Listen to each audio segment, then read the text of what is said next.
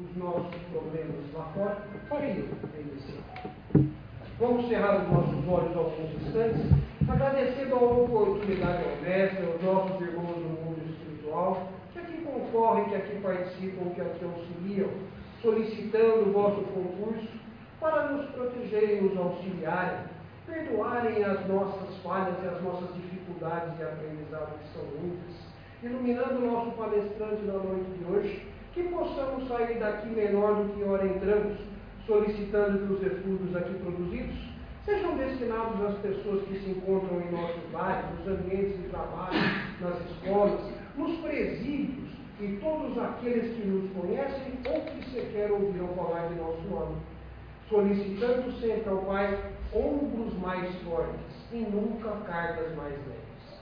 Que assim seja. Orson, tens a palavra. Obrigado.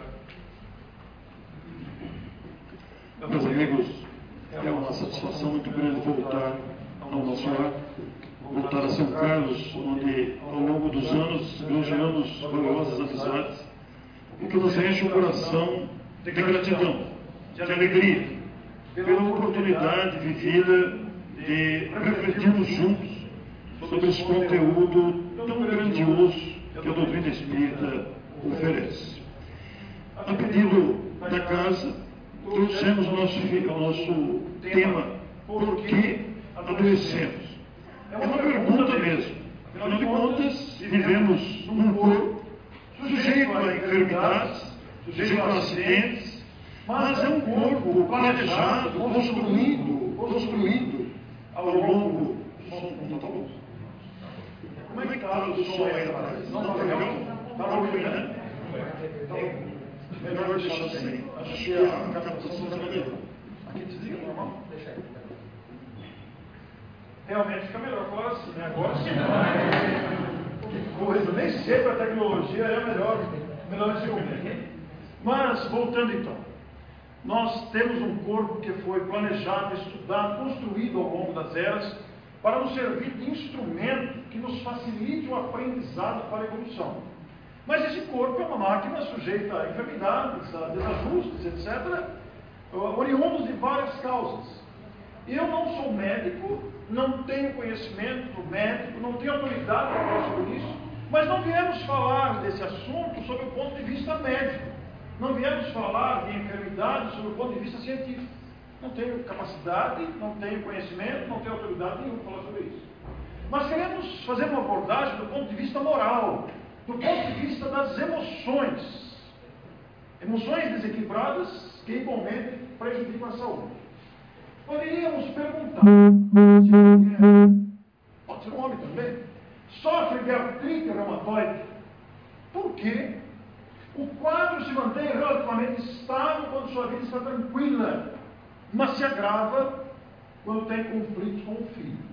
E a gente nota acontecer isso com todos nós, diante dos desajustes, dos desentendimentos, dos conflitos profissionais, familiares, etc., que tudo está bem, de repente um conflito gera diarreia, dores musculares, faz a gente perder o sono e por aí vai. Poderíamos perguntar também por que o isolamento social é tão prejudicial à saúde quanto o tabagismo, a obesidade e o sedentarismo. Isolamento social aqui é o isolamento mesmo, da pessoa que não quer conviver, da pessoa que se isola do relacionamento que é tão saudável para todos nós, porque é exatamente nos relacionamentos que nós aprendemos, que amadurecemos. Notem que poderíamos multiplicar essas perguntas ao infinito.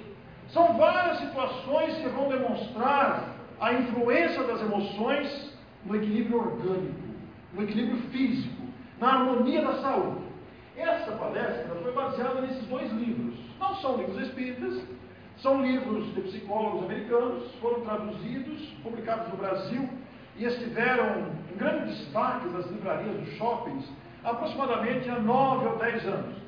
E esses livros nos chamaram muita atenção e nós, juntamente com outro amigo, montamos essa abordagem baseada nas histórias e nos argumentos, nos desdobramentos trazidos pelos dois psicólogos.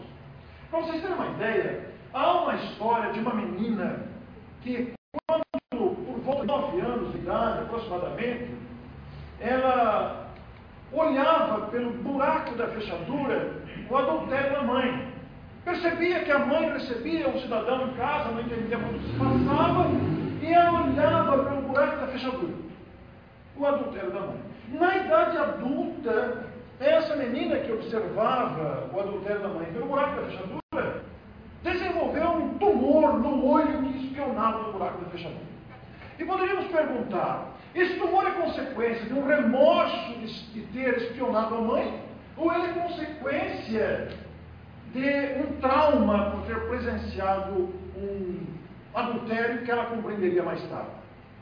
Não podemos responder se é um caso ou outro.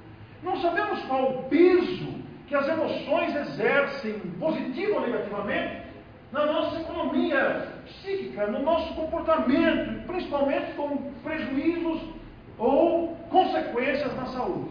O fato é que cada pessoa reage de uma forma diante das adversidades, a depender naturalmente da sua formação, das suas bagagens, da sua experiência de vida. E como cada um de nós vem de experiências variadas, cada um de nós vem de bagagens diferenciadas dessa existência, da formação, da convivência com os pais e de outras existências, naturalmente que as reações também desenvolvem consequências diferentes. O que para uns é uma tempestade, para outros é apenas uma gota d'água. E vice-versa. Muitos de nós reagimos de maneira agressiva diante de uma situação adversa, outros conseguimos ter calma diante de situações que para outros seriam tempestades. Isso em função do amadurecimento das experiências. E a tese espírita faz essa afirmação. Veja que interessante. Todas as doenças têm origem no espírito ou na alma. Todas. E alguém poderia perguntar, mas e as infecções? Os contágios? Como é que ficamos nessa história? É justamente isso que nós viemos conversar hoje. Porque notem vocês que diante de uma situação de contágio, diante de uma situação de, que pode ocorrer diante de uma infecção, etc., vamos considerar o seguinte aspecto. Quando estamos perfeitamente equilibrados, nós criamos defensivas para o corpo, fortalecemos o sistema imunológico. Ao contrário, quando estamos enraivecidos, aborrecidos, chateados, etc., nós enfraquecemos o sistema imunológico e damos abertura à invasão microbiana, à invasão das infecções, etc. Então é isso que nós viemos conversar. Todas as doenças têm origem no espírito. Porque, na verdade, quem fica feliz não é o corpo, é a alma. Quem fica aborrecido não é o corpo, é a alma. Quem fica chateado, entusiasmado, alegre, motivado, é a alma. Não é o corpo. O corpo é um instrumento biológico, usado pela alma. É a alma que dá a movimentação, é a alma que promove as reações. Porque a alma é que sente o entusiasmo, a alegria, a chateação, a raiva, o desejo de vingança, o perdão. É a alma que sente, com reflexos diretos na organização biológica. E aí vamos compreender com mais amplidão duas situações importantes que nós aprendemos a conhecer, a discutir. A cada um segundo suas próprias obras. E com Kardec a lei de causa e efeito. Principalmente se estudarmos o livro Céu e Inferno. Se buscarmos aquele precioso documento, Código Penal da Vida Futura. Porque todos nós estamos a todo instante criando efeitos que vão se desdobrar, que vão se aparecer mais tarde, ou imediato a depender da nossa conduta de agora. E quando vemos essas duas afirmações, ou esses dois estudos, etc., nós pensamos apenas nos aspectos morais. Mas eles não são restritos ao aspecto moral. Eles também podem ser aplicados à vida material. Porque, afinal de contas, se nós abusamos da saúde, descuidamos, somos negligentes, abusamos do corpo, a cada um segundo suas obras. Se nós estamos desrespeitando a saúde orgânica com os excessos, com os abusos, etc., vamos colher os resultados na forma de doenças, na forma dos desequilíbrios orgânicos. Por outro lado, se somos disciplinados na alimentação, se somos disciplinados com o cuidado com a saúde, colheremos os benefícios desse cuidado. Então a saúde tem uma relação muito grande com a forma como nos comportamos mentalmente, moralmente. E ampliando essa questão, nós vamos lembrar dessa afirmativa que nós nunca devemos esquecer. Deus não castiga. Deus não castiga ninguém. Deus não fica punindo, olha aí, você fez isso, você vai ver como fazer agora. Isso é comparar, isso é descer Deus à nossa mediocridade. Deus não pune ninguém, nem premia. Deus não fica lá com um sistema de premiação, você cumpriu o seu dever, você acha de acordo com a consciência, você acha direito, e vai lá dar um prêmio, olha, ganha um prêmio, tem felicidade. Não, isso não existe. Nem tampouco fica punindo uma cadernetinha falando, você fez isso, contou mentira no Senhor. Não, não tem forma nenhuma. Deus criou leis sábias, amorosas, misericordiosas, que nos tornou, que nos torna responsáveis pelas nossas ações, pelas nossas decisões, pelas nossas reações, pelo nosso comportamento. Então, as nossas ações diárias e ao longo de uma vida vão refletir em consequência para nós mesmos. Se somos criaturas honestas, dedicadas, criaturas que se esforçam, colheremos os benefícios da paz de consciência, a única felicidade que o ser humano pode desfrutar verdadeiramente. Se somos relapsos, se somos irresponsáveis, negligentes, descuidados, colheremos igualmente os resultados desse comportamento. Isso amplia o nosso entendimento, porque somos uma unidade. Né? Nós somos uma alma imortal, criada por Deus e destinada à felicidade, destinada à perfeição, ainda que relativa, e ocupamos dois corpos, usamos dois corpos. O corpo espiritual, que foi denominado como perispírito, e o corpo. O corpo é esse instrumento que a gente conhece bem. Ele tem um tempo de validade, né? Ele está sujeito a enfermidades, a acidentes, está sujeito a uma série de coisas. Necessitados de cuidado, tomar banho, cortar unha, etc. Alimentar-se, banhar-se, etc. É um instrumento que precisa de cuidado. O perispírito faz a ligação de ambos, porque a alma é espiritual, o corpo material. O perispírito é semimaterial. Faz a ligação entre a alma e o corpo. E as sensações, os pensamentos, os desejos da alma refletem no corpo. E os descuidos do corpo fazem a alma sofrer, porque estão ligados diretamente durante a existência física. Quando o corpo morre, por enfermidade, por velhice, por acidente, o corpo é sepultado, desfaz-se pelas leis da natureza. E o espírito utiliza o perispírito. Nós não somos isso. Nós estamos no corpo, utilizando o corpo. Morto esse corpo, nós vamos nos apresentar com a forma humana pelo perispírito, porque a alma não tem forma. A alma não tem orelha, não tem nariz, não tem boca, não tem mão. A alma é o ser que vive. Se apresenta visualmente, pode ser vista quando desencarnada através do perispírito. Então, se um espírito se materializar aqui na nossa frente, nós estaremos vendo o perispírito materializado. Por vontade, por decisão da alma, que está também se utilizando daquele veículo. O perispírito tem uma função muito importante, merece um estudo à parte. Existem estudos específicos sobre o perispírito. Mas, todas as doenças têm causa na alma. Vamos acompanhar, vamos ampliar. Elas são fruto de causas hereditárias. Quando falamos hereditárias, não estamos nos referindo à hereditariedade biológica. Estamos nos referindo à hereditariedade de nós mesmos. A hereditariedade biológica é uma lei natural, os pais transmitem aos filhos os instrumentos genéticos que formam o corpo.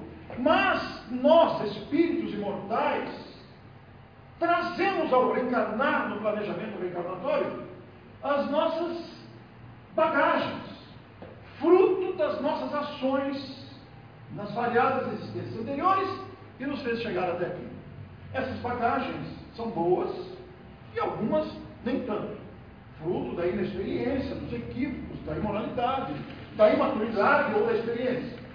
E por outro lado, os excessos. Os excessos dessa existência.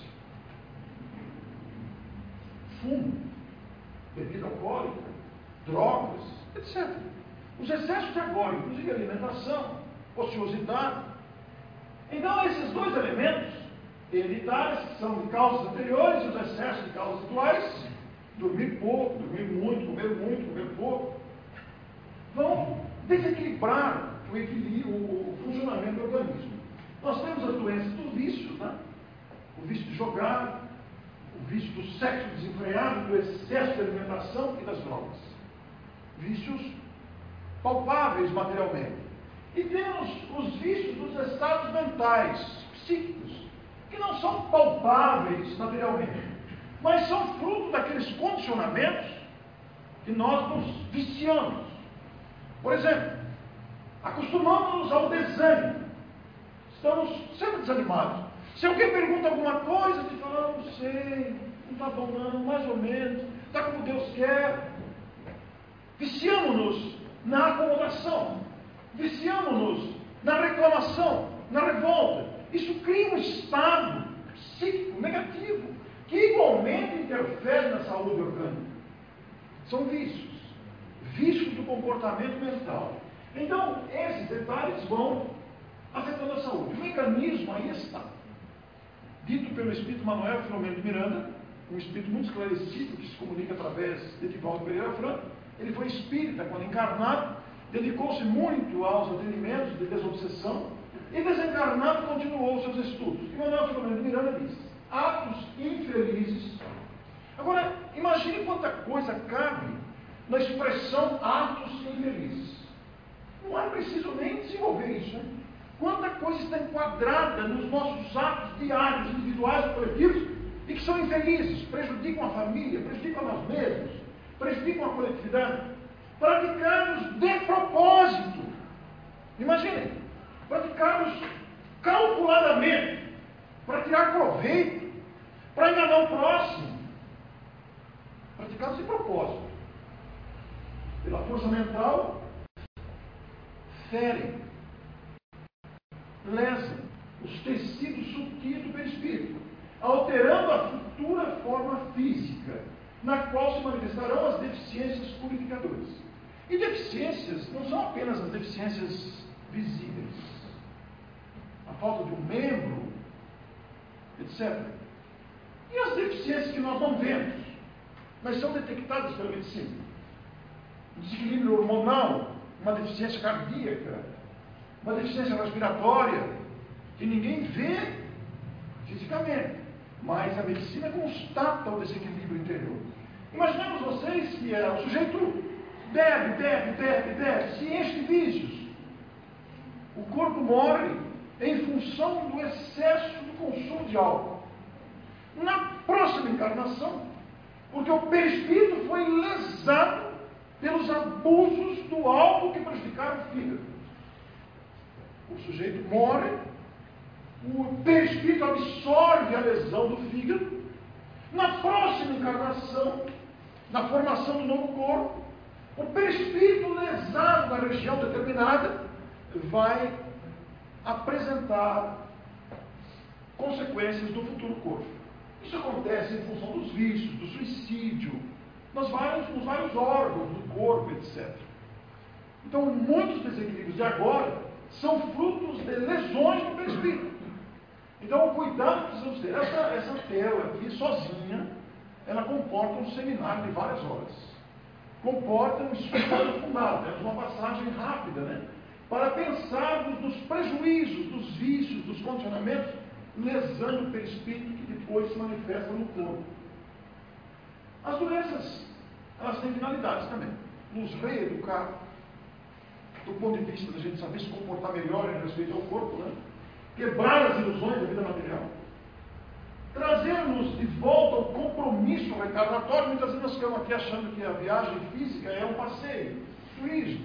Então surge uma doença para a gente repensar, avaliar a própria vida e retomar o caminho do compromisso de educação, do compromisso de autoeducação, do compromisso de trabalhar para si, para o próximo, e também, naturalmente, vai adquirir novos valores. A dor ela funciona como um mecanismo para a correção de rota. Estamos distraídos com a finalidade que nos trouxe a vida, ao planeta. Então vem a dor, uma puxão de orelha para chamar atenção. Aí, volta aos trilhos. Por que, que estamos nos permitindo isso? A doença e a dor têm também essa finalidade. Naturalmente, para tratamento das doenças do corpo, a medicina, claro. A medicina é uma providência da providência divina para curar as imperfeições, tratá-las pelo menos. Para o perispírito, passe. Claro, o perispírito absorve as energias do passe, a cultura também, e para a alma, renovação de valores. Se somos criaturas acostumadas a falar palavrão, por exemplo, qualquer coisa já solta um absurdo verbal, nós temos que melhorar isso nós, melhorando o vocabulário, contendo os palavrões, aprendendo a disciplinar as palavras. Somos pessoas habituadas à revolta, habituadas à reclamação. O tratamento das doenças também pede que a gente pare para pensar na ingratidão que muitas vezes alimentamos com esses comportamentos. Para a prevenção das doenças, para preveni-las, para não tê-las, as doenças reencarnatórias, aquelas que a gente traz de outras existências em função dos abusos de ontem, resignação, aceitação, mas sem desistir de procurar recursos né? Da medicina, dos tratamentos, claro. Temos o dever de preservar o corpo. Doenças do presente, de agora, mudança de hábitos e de estados mentais. Se somos pessoas desanimadas, etc. Coragem, substituir o medo e o desânimo pela coragem, pela alegria de viver. Por outro lado, a melhora íntima, né? conter a língua, disciplinar-nos. É uma tarefa difícil, claro, porque ainda somos acomodados. Ainda somos condicionadas a velhos vícios. E é exatamente por isso que a gente renasce, para fazer aprendizados. Aí vem o Evangelho, vem a doutrina espírita nos explicando todas essas questões, para a gente aprender e amadurecer. Por outro lado, as terapias para o alívio das doenças elas diminuem o sintoma e espaçam a crise.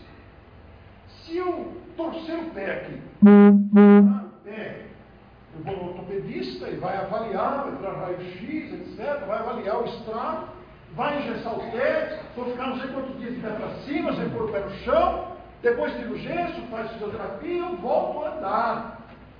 Conserto. Mas, se a minha alergia se a minha dor nas costas, se a minha insônia, se, a minha, se o meu mal-estar é fruto comportamento de quem vive reclamando, de quem vive falando palavrão, de quem vive revoltando-se contra a vida e contra Deus, de quem fica criticando os outros, se a minha insônia, a minha alergia, a minha dor nas costas, e aquelas coisas que tanto a gente sabe, for fruto de um comportamento desse tipo, enquanto eu não melhorar a mim mesmo, a doença não cura. Não, não funciona. A medicina cuida das doenças. E normalmente tem tratamentos especializados. E se não cura agora, vai curar mais tarde. A ciência médica fez descobertas extraordinárias, avançou muito. No passado era diferente, mas hoje a especialização médica indica caminhos extraordinários. Então a medicina tem recursos para curar as imperfeições materiais provenientes de contágio, de infecções, etc. Mas, se sei é fruto dos meus vícios morais, enquanto eu não me corrigir, as terapias diminuem os sintomas, passam a crise, mas não, não cura. Então a gente passa as vidas descuidando daquilo e não sabe por quê. Fruto dos nossos condicionamentos e dos nossos vícios. Vamos pensar numa virtude extraordinária. E, aliás, gostaria de saudar os nossos telespectadores vinculados aqui à transmissão ao vivo pelo Facebook. Vamos pensar na amizade, na virtude da amizade e a sua relação com o sistema imunológico. Ter amigos é algo fabuloso. Sabe qual é a definição de amigo? É uma definição simples, entre outras várias definições. Mas amigo é aquele que aceita a gente como a gente é. Não importa como a gente é, ele aceita a gente como a gente é.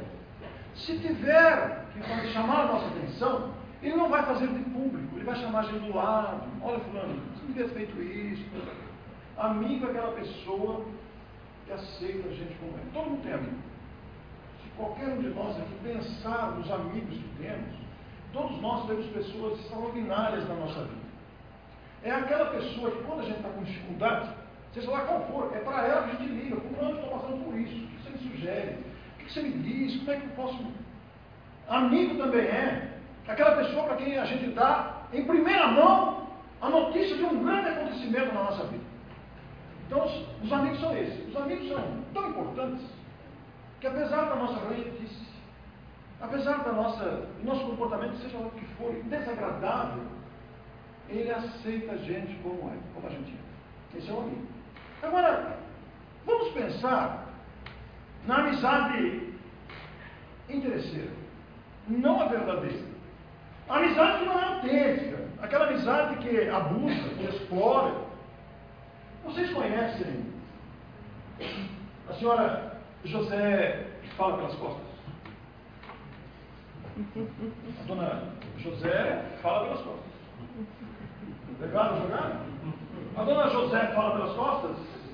Ela é habituada a criticar os outros. Não se preocupe que não vai ter só mulher que vai ter homem também, tá? Não se preocupe com isso, não é preconceito não, vai aparecer homem também. A senhora José fala pelas costas, acostumada com a maledicência, falar mal dos outros pelas costas, viu uma cena e resolveu contar essa cena naturalmente e aumentando, fazendo uma, uma calúnia, uma maledicência. E contou para a senhora Falcelina, perdão, Falcelina de Nigris. A senhora Falcelina de Nigris recebeu a notícia com aquele impacto próprio da maledicência e resolveu passar a notícia adiante, aumentar em mais alguns pontos, e levou até o assunto para a senhora Assunta Vidalheia. A senhora Assunta Vidalheia, de posse daquele assunto, resolveu então contar no mecanismo, na sequência, na rede de calúnia, para o senhor Vigiano Vidalheia, irmão dela. O senhor Vigiano Vidalheia, sabendo aquela notícia que já tinha aumentado, contou o conto aumentado em vários pontos para a senhora Mildes. Quem adivinhava ganhar um presente? Mildes. A senhora Mildes Serra. É a personagem mais engraçada da série. A senhora Mildes Zero, aumentando também, ligou imediatamente para a senhora, me contaram. A senhora, tu me contaram, igualmente ligou para a senhora Neime e a senhora Neide fala, levou o assunto também o telefone para a senhora Érica Lunia. A senhora Érica Lunia recebeu alegremente a visita do senhor Nil Besteira. E o senhor Nil Besteira, continuando essa rede de intrigas, levou o assunto para o senhor Falamar Azeredo. O senhor Falamar Azeredo contou para o senhor Deli Cochicho. E o senhor Deli Cochicho levou o assunto para o acusado, o senhor Dito Salgado. O senhor Dito Salgado foi tirar satisfações com a senhora José fala pelas costas. Essa palestra aqui, faz tempo que eu falo ela. Não fui eu que montei ela, com um amigo. Nós dois fazemos a palestra, cada um com seu estilo, mas nós vemos os livros, ambos vemos livros, mas foi ele que montou e ambos fazemos as palestras. E só que eu me vi numa saia justa, já fiz essa palestra em vários lugares do Brasil. Mas me vi numa saia justa quando fui fazer essa palestra na minha cidade natal, porque minha mãe chama José. Eu tive que alterar o nome, já pensou? Né? Então lá em Mineiros TT eu inventei outro nome, já nem lembro mais qual foi o nome que eu. Mas vejam o que faz uma calúnia, o que faz uma maledicência. Olha quando a gente envolve e incorre nessa sequência dos nossos descuidos com a vida alheia. Os personagens foram criados representando a conduta humana diante dos dificuldades próprias da nossa condição humana. Mas, olha o que diz André Luiz no livro Desobsessão. Lá no capítulo 62. Conversas, qualquer tipo de conversa. Estabelecem imãs fluídicos, naturalmente, de ação e reação entre os comentaristas e os comentados. Por isso é que às vezes a gente se sente mal e não sabe por quê. Alguém está ó, na gente. E a gente recebe isso em vibrações pesadas, desagradáveis. Às vezes foi exagero no almoço. Né? Não vamos generar, ah, se tem alguém falando mal de mim, não pode também. Tem que pensar, tem que pesar, tem que analisar, não é assim. Mas é um exemplo. Porque recebemos as vibrações. E se a gente tiver falar baixo, tiver vigilante, tiver pensamento, sabe-se lá onde, nós absorvemos as vibrações dirigidas contra nós. E aí ficamos ruim mesmo. Entramos na sintonia. E também, o oposto também vale. Sabe quando a gente fica feliz sem saber por quê? Porque está dirigindo gratidão a nós. Eu vim aqui a São Carlos agora. O GPS se perdeu aqui no bairro. Mandaram para lá, mandaram para cá. Eu prestava atenção nos buracos antes de ver o nome da rua. Falei, caramba! E o GPS se perdeu completamente. Aí eu parei numa casa, o fulano estava tirando o carro. Onde fica o nosso lar? Não precisa nem falar o endereço. É fácil, sobe ali, ó, vira ali, pronto, você está ali. Virei e a direita, né? Foi para outro lado. E já estava perdido de novo. GPS é louquinho da vida, já não sabia o que fazer. Aí o cara que me deu a informação, dos irmãos estavam atrás de mim, na hora que eu parei para acertar o ia ligar com ele, o cara falou, vamos lá, leva lá. Olha que bonito. Não é mesmo? E atitude nobre. E me Nem sabe quem sou, que vim fazer aqui. Mas, as vibrações de conversas saudáveis geram climas, a gente se sente bem alegre, grato. A gratidão é um sentimento extraordinário. Essa pessoa que me trouxe aqui recebeu as minhas vibrações de gratidão que vocês também agora estão enviando, sem saber quem era. Porque é um gesto nobre. A gente vê que existem pessoas que se preocupam, pessoas espontaneamente boas, recebem essas vibrações. Agora, os comentaristas nem sempre são saudáveis. E os comentários, eles fizeram por merecer aqueles comentários. Todavia, a compaixão, a caridade, indica que a gente silencie diante de atitudes indesejáveis, não é mesmo? Esse livro eu não tenho aqui, eu não trouxe ele, mas eu quero recomendar para vocês com muita ênfase. Esse livro é um livro antigo, tem mais de 10 anos de edição já. E o espírito público, ele vai falar sobre a mágoa. Nesse capítulo, o perdão.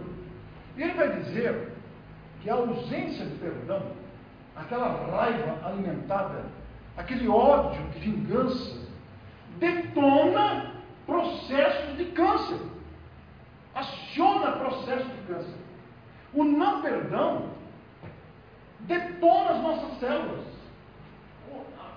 A sensação de querer vingar-se, de enviar vibrações pesadas, vingativas, para alguém que a gente não consegue perdoar, faz um estrago em nós, no sistema imunológico. Muitas doenças é porque a gente não, não perdoou. E nesse capítulo, o perdão vai dizer: o perdão é um dos mais poderosos antibióticos que podemos usar. Ele não tem custo financeiro, não tem contraindicação. É só perdoar. Difícil perdoar, né? Mas o perdão, o maior beneficiário do perdão é aquele que perdoa. Então, um dos mais poderosos antibióticos, perdoar é libertar-se.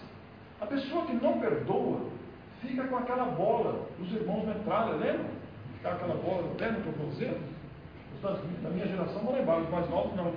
Mas quem lia os gibi dos, uh, três, era metralha mesmo falava?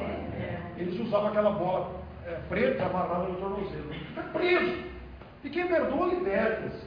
E naturalmente vocês já ouviram falar dessa mulher, Louise Rey uma autora que se tornou muito conhecida, muito famosa, americana, deve estar hoje com mais de 90 anos, acho que ela não morreu ainda. E Louise Hay, eu não pesquisei para ver, eu acho que não.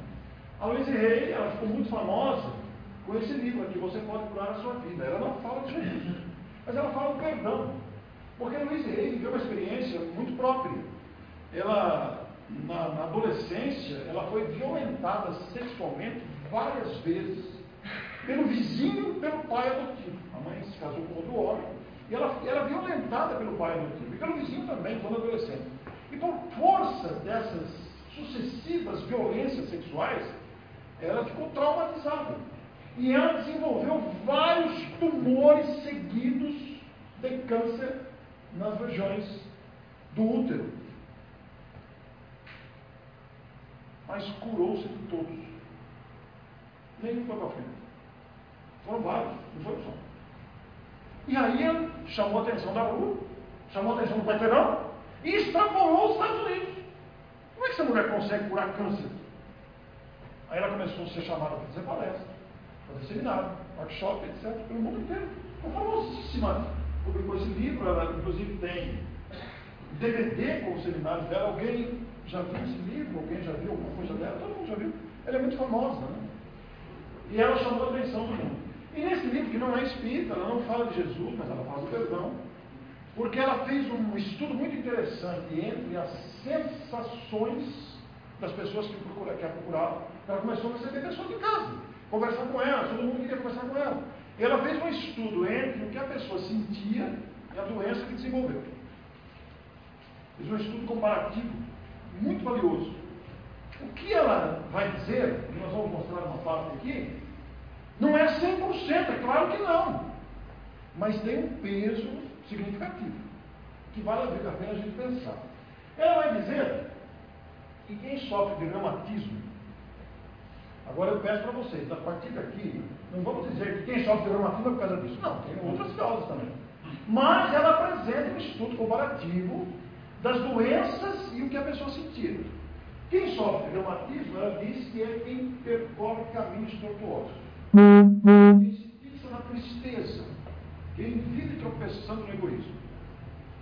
Ela vai dizer depois que quem sofre de artrite é quem jamais abre a mão. Quem só vê defeito nos outros. Quem nunca oferece uma rosa. Quem sofre de bursite, ela vai comparativo de está no livro dela.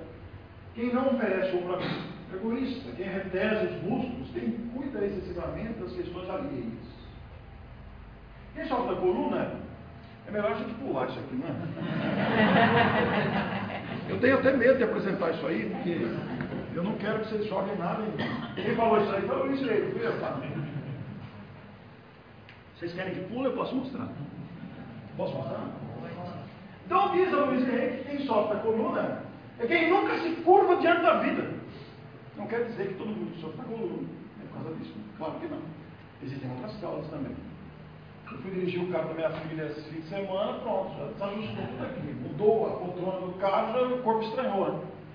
Mas quem nunca se curva dentro da vida, quem carrega o mundo conhece gente que carrega o mundo nas costas? Quem não anda com retidão. Olha que importante isso. Quem sofre dos rins. Quem tem medo de enfrentar problemas. Quem não filtra seus ideais. Quem não separa o joio do trigo. Quem sofre dos pulmões. Quem se intoxica de raiva e ódio. Está intoxicado. Aquela fumaça do ódio da vingança. Quem sufoca os outros. Conhece gente que sufoca os outros? Pior é quem se deixa sufocar. Né? Tem isso também. Né? Quem não respira aliviado pelo dever cumprido. Quem não muda de ares. Quem sofre do coração. Quem guarda ressentimento. É o desejo de vingança. É a mágoa guardada. Quem vive do passado, quem não segue as batidas do tempo, quem não ama alguém, quem não se ama. É de máxima importância que a gente gosta da gente. Claro, a gente tem que gostar da gente. Nós somos muito importantes, Deus não erra. Todos nós somos importantes. Se alguém não gosta da gente, o problema é dele. Ele não sabe que está perdendo. Mas nós devemos gostar de nós mesmos. Somos criaturas de Deus. Só que da garganta, essa é a parte do dinheiro. Vocês estão reduzindo aí? Quem fala não? Vamos ver como é que estão as nossas dores de garganta aí. Quem não solta o verbo, quem repudia, quem humilha, quem reclama o tempo todo. Quem sofre do ouvido, quem julga os atos dos outros. Quem não se escuta, quem escuta a conversa alheia, quem ensurdece é chamado do céu. Olha essa expressão, chamado do céu. Imagina o que cabe dentro dessa expressão, chamado do céu. Quem sofre dos olhos? Quando eu comecei a fazer essa palestra, eu uso óculos desde os 22 anos. E quando eu comecei a fazer essa palestra, meus olhos começaram a doer. Eu falei, cara, até marquei uma consulta no oftalmologista. Depois desmarquei, tive um problema passageiro, mas fiquei preocupado, eu estava fazendo essa palestra aqui, começou a os olhos. Falei, caramba, quem sofre dos olhos? Quem não se enxerga. Quem não se enxerga. Quem distorce os fatos. Quem não amplia a sua visão. Quem vê tudo em duplo sentido. Quem não quer ver? Quem, não, quem gosta de imagens deprimentes? Olha que coisa interessante. Afetando o funcionamento do globo ocular. O cuidado que a gente tem o que a gente olha, que a gente busca visualmente. O que fazer então para melhorar a saúde? Bom, Luiz Rey vai dizer no seu livro, que é um livro que não cita Jesus, ela vai dizer que a gente tem que desfocar, mudar o foco da nossa vida mental, daquilo que estamos valorizando. Que é a mesma proposta do Evangelho, a gente mudar a maneira de encarar a vida, de ver a vida, a maneira de nos relacionarmos uns com os outros, melhorarmos o nosso padrão de relacionamento. É a mesma lição que a doutrina espírita oferece, que o Evangelho oferece. Mas o Espírito Emmanuel dá uma receita fabulosa para a cura, que todos nós queremos, dos vários males que carregamos, fisicamente falando. Todos nós temos algum problema ou vários deles. Né? Ele diz: um bom pensamento, um bom pensamento, beneficia todas as células do corpo. Por outro lado, uma boa palavra beneficia todas as células do corpo. Um bom gesto, gentileza, etc. Beneficia todas as células do corpo. Uma boa, um bom sentimento beneficia todas as células do corpo. Então vamos pensar, olha, sentimento, gesto, palavra, pensamento. Pensamento, palavra, gesto, sentimento. Beneficia as células do corpo, fortalecendo o sistema imunológico. Por isso é importante oferecer alimento para a alma.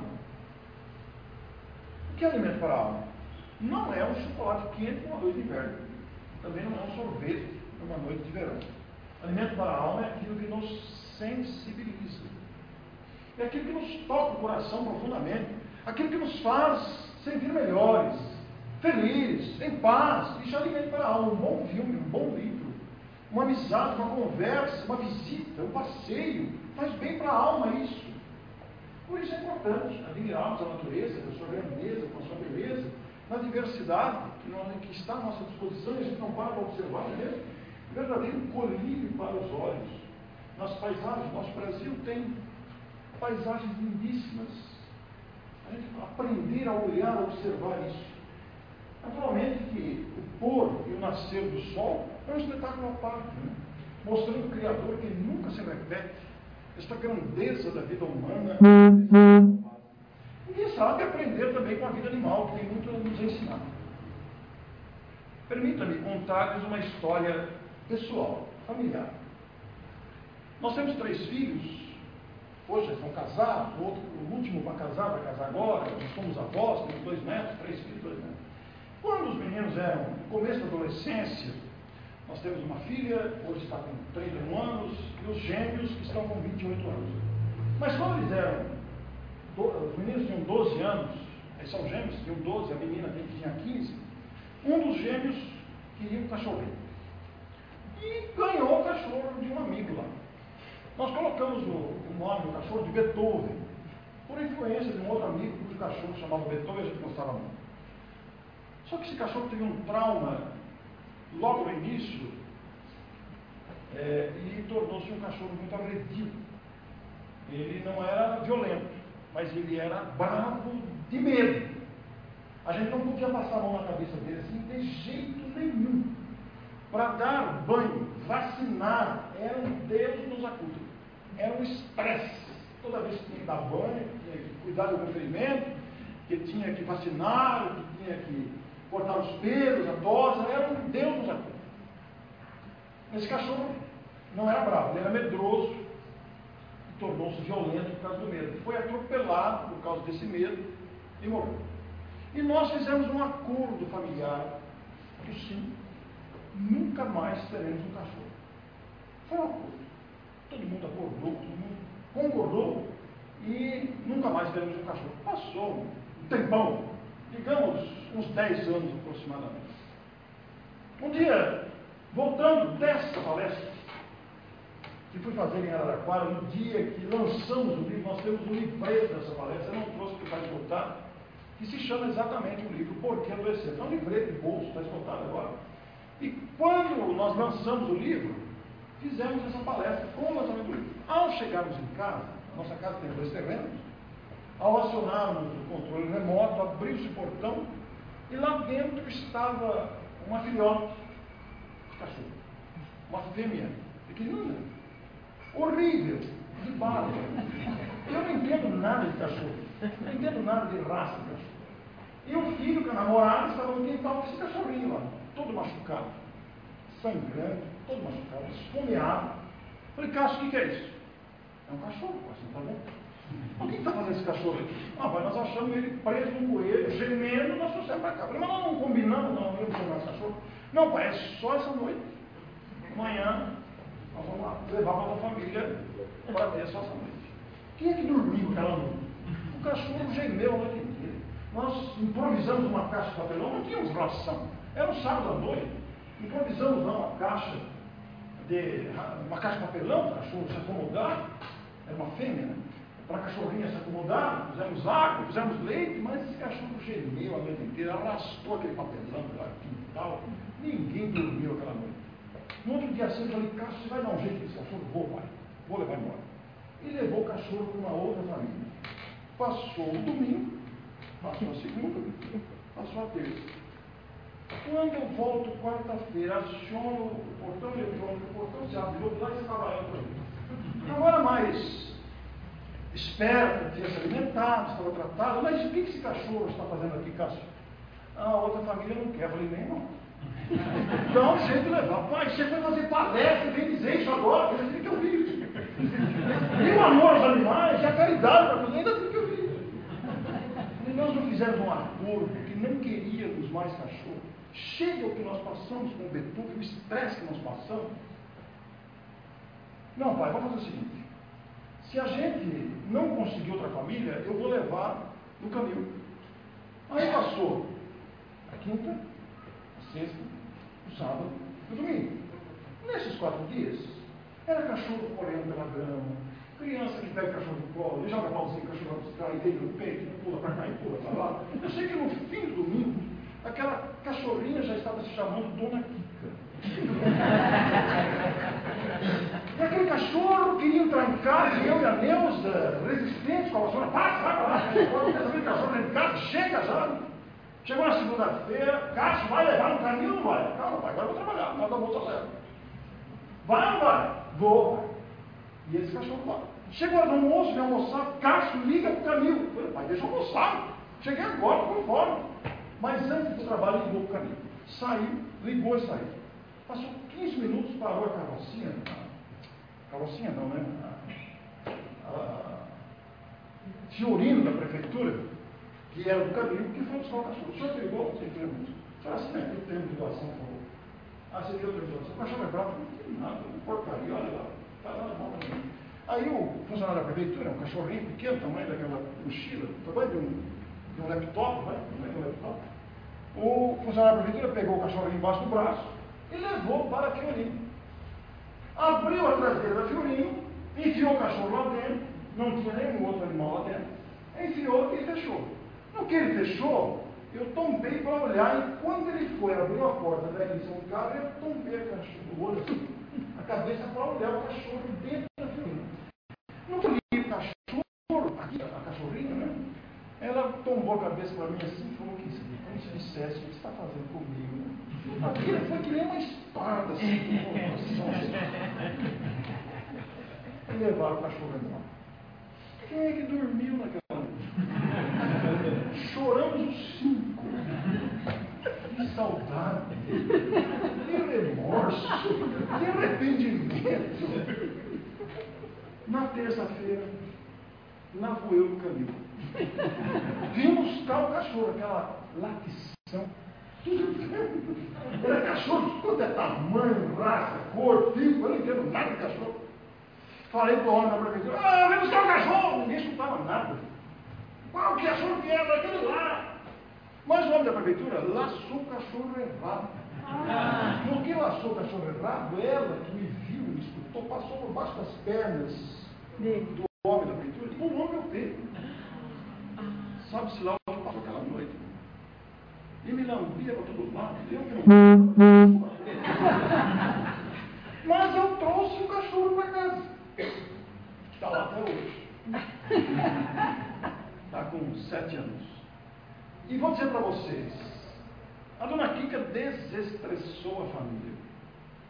Com a sua alegria, com a gratidão que ela demonstra no olhar, me escolheu como pai dela. Quando eu chego é uma festa. A Neuza fica até com ciúme, porque os outros chegam e não fazem nada. Quando eu chego, tem que correr tentar com ela, tem que fazer aquela coisa toda. E aí eu fiz essa palestra, contei essa história para muitos lugares, até que em São José do Rio Preto, no final da palestra, veio uma menina muito bonita, jovem. Eu sou da Sociedade de Proteção aos Animais. Ainda bem que você levou a cachorra para casa e está com ela. Não, está lá, você pode ver. Na semana seguinte, falando na cidade de Ibirá, que é perto do Rio Preto, a mesma palestra, contando a mesma história. Novamente, uma jovem muito bonita se aproximou e falou: O senhor falou tanto daqui, nós queremos conhecer a Kika. Aí está danado. Eu não entendo nada de cachorro, eu um cachorro de barba. Está lá agora com seus sete anos. É dizer, né? Sem raça definida. É sem raça definida. E está lá com as suas aventuras, com as suas brincadeiras dentro de sua família. Né?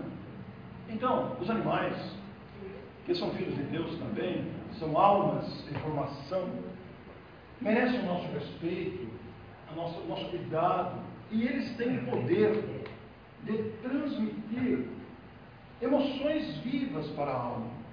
Se pensarmos nos variados animais, como o cavalo, por exemplo, né? mesmo o cachorro, a fidelidade canina, são coisas que impressionam. E ao mesmo tempo devemos oferecer à alma bons livros. Claro, não só livros espíritas, naturalmente, tem muito livro bom, claro, mas também os livros espíritas, nós que sabemos a riqueza doutrinária do Espiritismo, né? a coleção André Luiz, a coleção Ivone Pereira, os livros de Leon Denis, os grandes clássicos, a literatura espírita em geral é riquíssima. E o que não dizer dos bons filmes? Quantos filmes belíssimos estão disponíveis hoje no Netflix? Né? Aqui é antes do Netflix. Essa palestra é antiga. Até preciso renovar as capas dos filmes. Mas são filmes cujas músicas, cujo conteúdo tocam, é alimento para a alma. A gente se emociona com a música, com o enredo, com a história, com os personagens. A gente começa a se enquadrar na história e verificar a própria realidade da vida. Né? Filmes que marcaram época, como Ben-Hur, né, Pateadas, etc., são filmes belíssimos. E, naturalmente, nos envolvemos com as boas causas da vida. Né? A instrução, o trabalho no bem. E o Espiritismo é pródigo em nos oferecer a oportunidade de trabalhar no bem através da sua literatura variada, através dos seus estímulos. E, naturalmente, fechar a boca, né? Com a reclamação e a revolta diante dos quadros difíceis. O doutor Décio Irandoli, médico, hoje radicado em Campo Grande, no Mato Grosso, ele é médico espírita, muito ligado ao doutor Marlene Nobre, vai fazer essa afirmação importante. Somos única fonte dos nossos sofrimentos.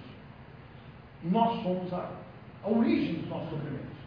No desenvolvimento moral está a fonte de todas as curas. Erradicarmos o egoísmo, dispensarmos o orgulho, nos entendermos como criaturas irmãs, o Evangelho é receita de felicidade. E aqui está a chave da palestra. Cada pensamento, quantos pensamentos diários nós temos? Cada pensamento gera uma emoção. Que emoção? De alegria, de tristeza, de saudade, de raiva, etc. E cada emoção mobiliza um circuito hormonal que impacta os trilhões de células do corpo, positiva ou negativamente. Por isso, é importante que o nosso pensamento se foque isso. Modelo e guia da humanidade, orientador das nossas vidas, médico divino, e aqui é uma síntese apresentada por Emmanuel no livro Roteiro, um livraço da literatura espírita, psicografado por Chico, vai dizer uma síntese dos ensinamentos de Jesus. Ama o próximo como a ti mesmo. Aqui pedir a capa, pede, seta tudo. Empresta sem aguardar retribuição. Perdoa quantas vezes forem necessárias. Quando se te persegue, caluniam. Respeita os adversários, não condenes. Se alguém pedir uma jornada, segue o dobro. Não procures o primeiro lugar nas assembleias. Quem te humilha será exaltado. Liberta e será libertado. Bendize aquele que te amaldiçoa. Ao que te bater na face, oferece a outra, dá e receberás. Seja misericordioso, faz o bem que te odeia. Quem perder a vida por amor ganha lá, resplandeça a tua luz e tem bom ânimo. Já que a gente ainda encontra dificuldade nessas orientações, nesses convites do mestre, a gente tem dificuldade, reconheçamos. Somos seres ainda com limitações, com carências, com dificuldade. Estamos no aprendizado. Já que a gente tem dificuldade isso, vamos começar aqui embaixo. Vamos começar pelo último. Tem bom ânimo. Porque isso a gente consegue ter. Bom ânimo, coragem, alegria de viver, disposição, ânimo. Levantar, andar, buscar, interessar-se. Porque aí a gente vai gradativamente conquistando as outras. Vai enxergando de forma diferenciada os patamares disponíveis para a gente progredir e ser mais feliz. Porque o maior, o Dr. Décio lhe faz essa afirmação, o maior e mais completo compêndio médico já escrito é o Evangelho. Recomendando para todas as doenças um único remédio: o amor ao próximo como a si mesmo. Não fazendo ao próximo o que não gostaria que fizesse, ou em outras palavras, fazendo ao próximo o que gostaríamos que nos fizesse. Mas tem um segredo nessa história toda que estamos falando desde as oito horas. Um segredo de uma porta que só tem maçaneta do lado de dentro, que é o coração. Nós precisamos ser abertos a essas influências benéficas. Vencermos a nossa tendência de petulância, de arrogância que ainda carregamos, né? E aí a recomendação não pode ser dispensável. Indispensável. O Evangelho segundo o Espiritismo. Porque aqui está o roteiro do Cristo comentado por uma inteligência lúcida, por uma inteligência perfeitamente identificada com os propósitos do próprio Cristo, que veio ao planeta com essa tarefa. Os capítulos sequenciais do Evangelho segundo o Espiritismo surpreendem pela atualidade dos seus ensinos. Cada vez que eu leio, mais eu me surpreendo. Eu sou espírito de infância. Estou acostumado a estudar, a pesquisar, a fazer palestra, a escrever livro. Mas cada estudo, cada aprofundamento dos temas me impactam devido à clareza, grandeza e à lucidez da obra que comenta os ensinos de Jesus com tanta naturalidade e bondade. E aí a pergunta inevitável: os espíritos curam? Claro que sim. Podem curar. Mas por mais paradoxal que possa parecer, em muitos casos, a doença é terapêutica. A doença é um freio. A doença é uma maneira de despertar a gente da indiferença, da omissão. Por mais incrível e paradoxal que possa parecer, às vezes a doença é necessária para nos acordar do nosso egoísmo. Então, por que adoecemos? Somos teimosos ainda. Somos indiferentes.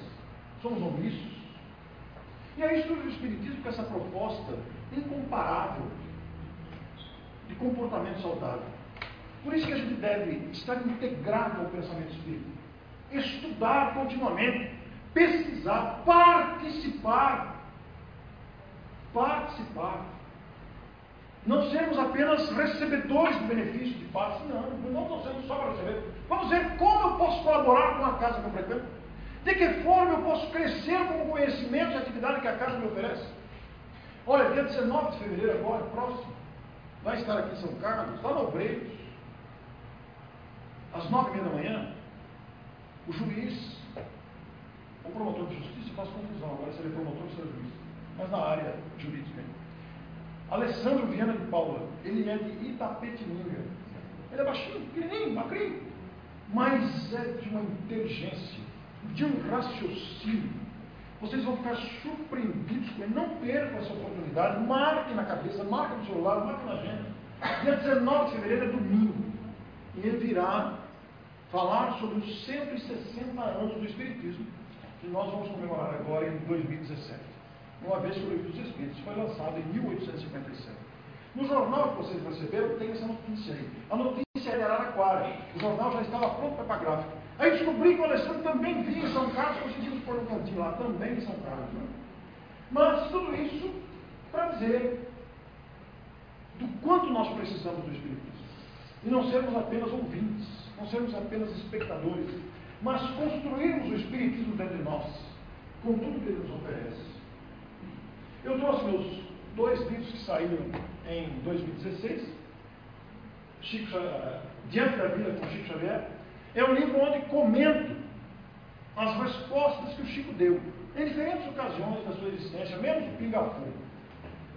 Chico respondeu a diversos jornalistas, em entrevistas, reportagens, documentários, eh, eh, publicações espíritas e não espíritas. Nós fizemos uma coletânea em dez obras das respostas e tiramos a essência das melhores respostas que mais nos interessam. E esse aqui é o recente lançamento do sacerdote espírita, que nós comentamos as lições do Padre Germano. O Padre Germano viveu em 1700 aproximadamente, na época, antes do Espiritismo, era um padre médio. E ele vai comentar no livro Memórias do Padre Germano as confissões que ele ouvia. Só mudou o calendário, os dramas humanos são os mesmos da atualidade. Ele comenta as confissões em diálogos preciosos, que conta a própria experiência de homem que gostava de uma moça, mas não largou o sacerdócio por dever sacerdotal. E a perseguição que ele sofreu da igreja, porque ele era um padre médio, ficou famoso. E nós sempre ouvimos meu pai que esse foi um dos melhores livros que ele leu na vida. E eu já li esse livro Memórias para Germano muitas vezes. E é tão empolgante que me motivou a fazer um livro em cima do próprio livro. Então o que nós fizemos? Mantivemos a mesma ordem dos capítulos, os mesmos títulos do capítulo, dos capítulos, e comentamos a essência de cada capítulo da obra. Trouxemos para vocês. Né? E eu gosto de fazer uma coisa, eu gosto de indicar bons livros. Eu gostaria muito de indicar para vocês, procurarem na livraria da USP, procurarem na feira do livro, na banca, que seja. Aqui está o Memórias do Padre Germano. E esse romance, Segredos do Tempo, é impecável, gramaticalmente, doutrinariamente, 400 páginas, mas é daqueles romances que a gente não esquece. E aquele outro lá, Rastros de Dor, aqui nem, não é longo, eu li em sete horas, atravessei a madrugada, mas não conseguia parar. Quando eu gosto de livros, eu gosto de divulgar, então eu estou divulgando para vocês. Se vocês não acharem, naquele site lá que vocês podem adquirir. Naturalmente, que tudo que dissemos aqui é em gratidão a ele, o mestre da humanidade. Nós trouxemos o jornal Tribuna do Espiritismo, quem não pegou, chegou depois, tem mais alguns exemplares lá. Tem muita coisa importante, inclusive da região aqui próxima, que dá para vocês participarem. E gostaria imensamente que vocês estivessem no 4 de fevereiro, no sábado à tarde, nós vamos ter um evento lá, só à tarde. Não está nessa edição do jornal, está no anterior, mas se vocês acessarem o site do Instituto que está nesse jornal, vocês vão ter acesso a essa informação. Eu quero encerrar agradecendo imensamente a oportunidade com um pequeno vídeo curtinho, dois minutos, três minutos, e vai dizer da importância de nós valorizarmos nossa vida. Para pagar esses direitos?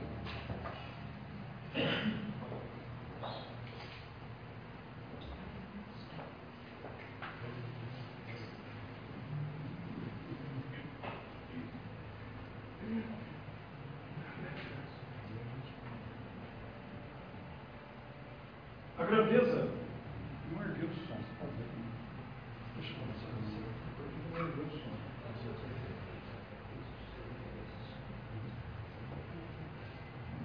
Pela hora que nós tínhamos testado o som.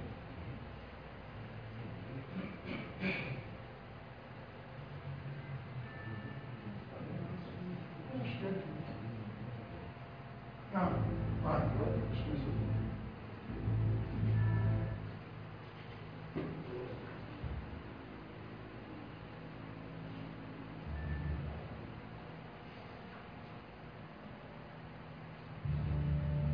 a grandeza e a bondade de Deus determinaram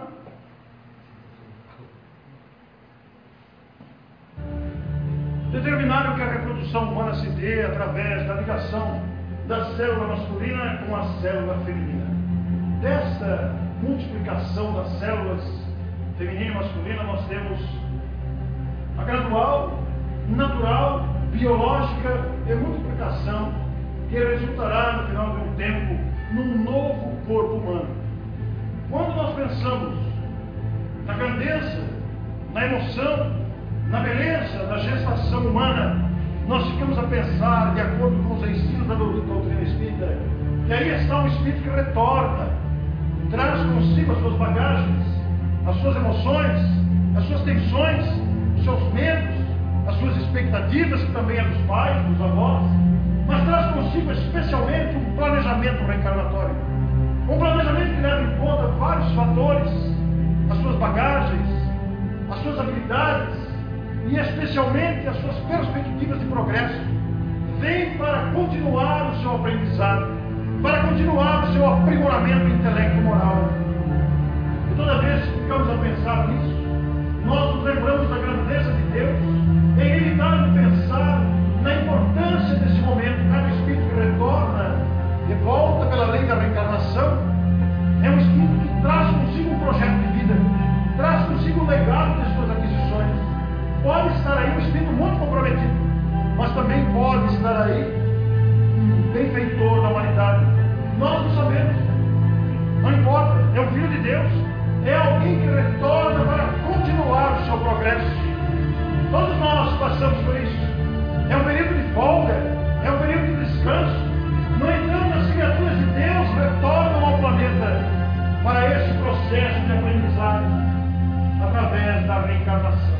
Isso nos faz pensar em Deus, o Pai da vida que nos ama intensamente, a pensar em Jesus, o Mestre que nos conhece pelo nome, a pensar em nossa mãe, a pensar em nossas mães, a pensar nas mulheres em questão, mulheres que são mães, que são tias, que são avós, mulheres que serão mães ainda, porque trazem dentro de si o espetáculo da possibilidade de procriar, de dar oportunidade aos filhos de Deus de retornarem ao planeta e continuarem o seu processo de aprendizado, de apresentarem o esforço dos benfeitores amados que avalizaram esta vinda ao planeta, e apoiam, são os nossos anjos de guarda, os nossos mentores, porque esta experiência emocionante renova a vida, esta experiência inigualável mostra a grandeza de Deus para conosco, a sua bondade infinita, a reencarnação é a bondade de Deus a nosso favor. Porque ficamos a notar que a vida conspira a nosso favor. Diante das dificuldades, dos problemas que podem ocorrer, das adversidades que enfrentamos, tudo é aprendizado, indicando sabedoria, indicando a grandeza da vida. Porque quando chega este momento, que se repete diariamente na face da terra, milhares de vezes por dia, nós nos lembramos da grandeza de Deus. Nós nos lembramos da possibilidade de aprender com sua mente. Nada de medo, nada de receios, confiança sempre, alegria de viver, gratidão à vida, gratidão a Deus, porque a vida conspira a nosso favor. Adoecemos porque somos teimosos, porque somos omissos, porque somos indiferentes. Vamos renovar os nossos valores para nos fazermos dignos desta grandeza de Deus para com todos nós. Por isso, meus amigos aqui do nosso lado, aos queridos amigos conectados no Facebook, a todos nós que estamos, se algo posso dizer a vocês, agradecido por esse instante, eu diria com a força da minha voz, esperando que as minhas vibrações alcancem o coração de todos. Prossigam! Prossigam trabalhando, prossigam amando, prossigam confiando, prossigamos! É um clube, é óbvio. Muito obrigado.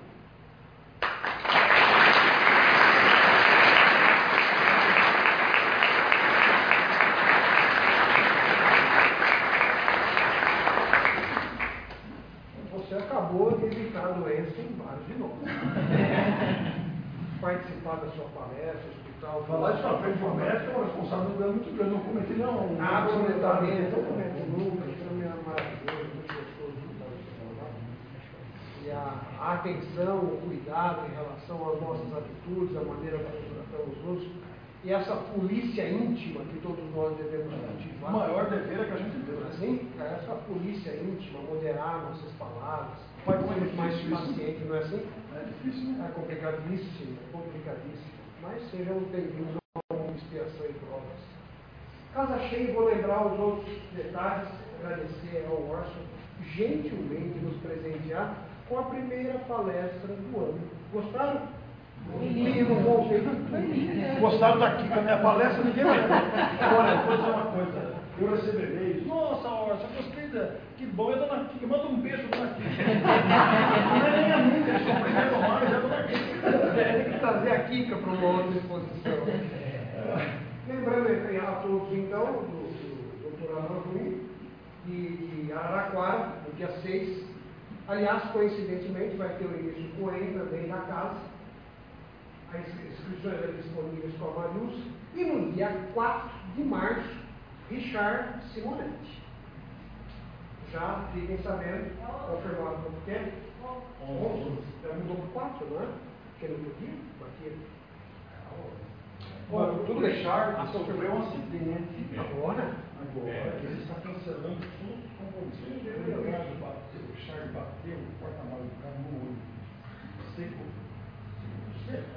século né? usa, o outro, 30%, parece que vai estar descansando todos todo mundo. Não parece.